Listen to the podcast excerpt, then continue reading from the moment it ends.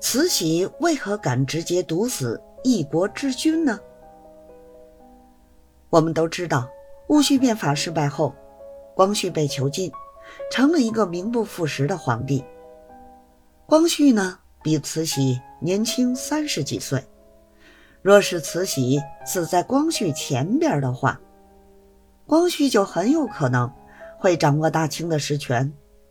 掌握大权的光绪必然会打击顽固派。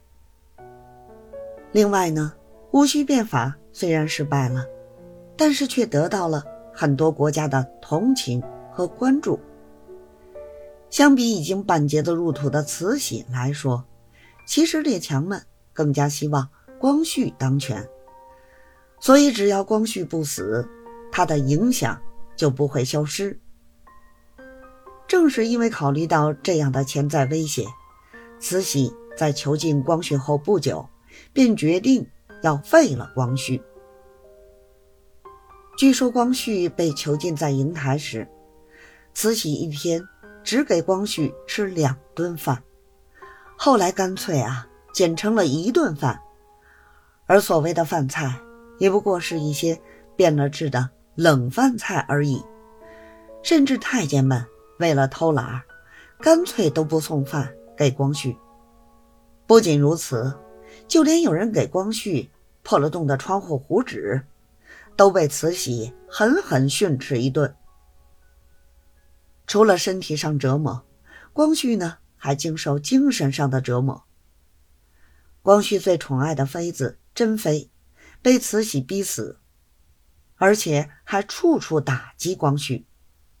到后来，干脆连身边伺候的太监都不将光绪放在眼里了。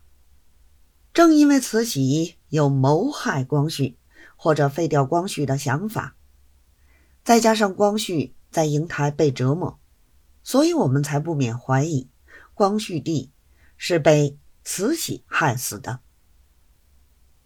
《崇宁传信录》中提到一件事儿：从八国联军。攻占北京开始，慈禧的身体便开始一天不如一天。从光绪三十四年夏天开始，慈禧太后呢病情是越来越重。光绪帝得知慈禧病重的消息，看上去有些幸灾乐祸的样子。慈禧知道后，便咬牙切齿地说：“我绝对不能死在你前面去。”而且呢。清末名医屈桂亭在自己的书中提到，光绪帝在临死之前，疼痛的在床上打滚儿，喊着自己的肚子疼得不行了，脸色很暗，舌头是黄黑色的。这些症状跟光绪帝之前的病状完全不同，看上去很像是中了毒。如果说慈禧确实是。害死光绪的凶手，那别人就没有这样的想法吗？比如慈禧身边的大太监李莲英，还有袁世凯。李莲英、袁世凯会谋害光绪吗？《瀛台泣血记》中是这样记载的：李莲英是慈禧太后身边最受宠的太监，眼瞧着慈禧太后。快要不行了，李莲英担心慈禧太后病逝后，重新掌握实权的光绪帝会对自己动手，便决定先下手为强。在末代皇帝溥仪的书《我的前半生》中是这样说的：光绪帝在去世的前一天还好好的，但是在光绪帝喝了一剂药以后，很快。便死了，后来才知道这剂药是袁世凯送的。内务府的一位大臣的后人告诉溥仪，光绪不过是得的普通的感冒，脉象也很平稳，再加上去世的前一天就跟没事人一样。但是光绪病重的消息只传出去两个时辰，光绪便病逝了。若真的是袁世凯，他为何要害光绪呢？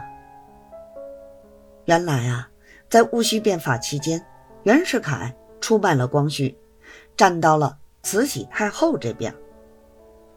若是慈禧太后病逝的话，光绪很有可能掌握实权。袁世凯担心光绪找自己算账，所以必须要在慈禧病逝前将光绪处死。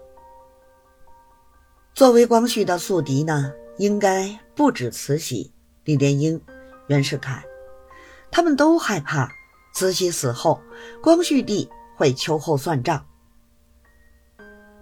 不过呢，最有可能的，大家怀疑最多的，还是慈禧太后。至于究竟是谁害死的光绪，尚且没有定论。大家以为是谁呢？欢迎在评论区留言哦。今天的分享呢，就先到这里，希望您喜欢。咱们下一集节目再见。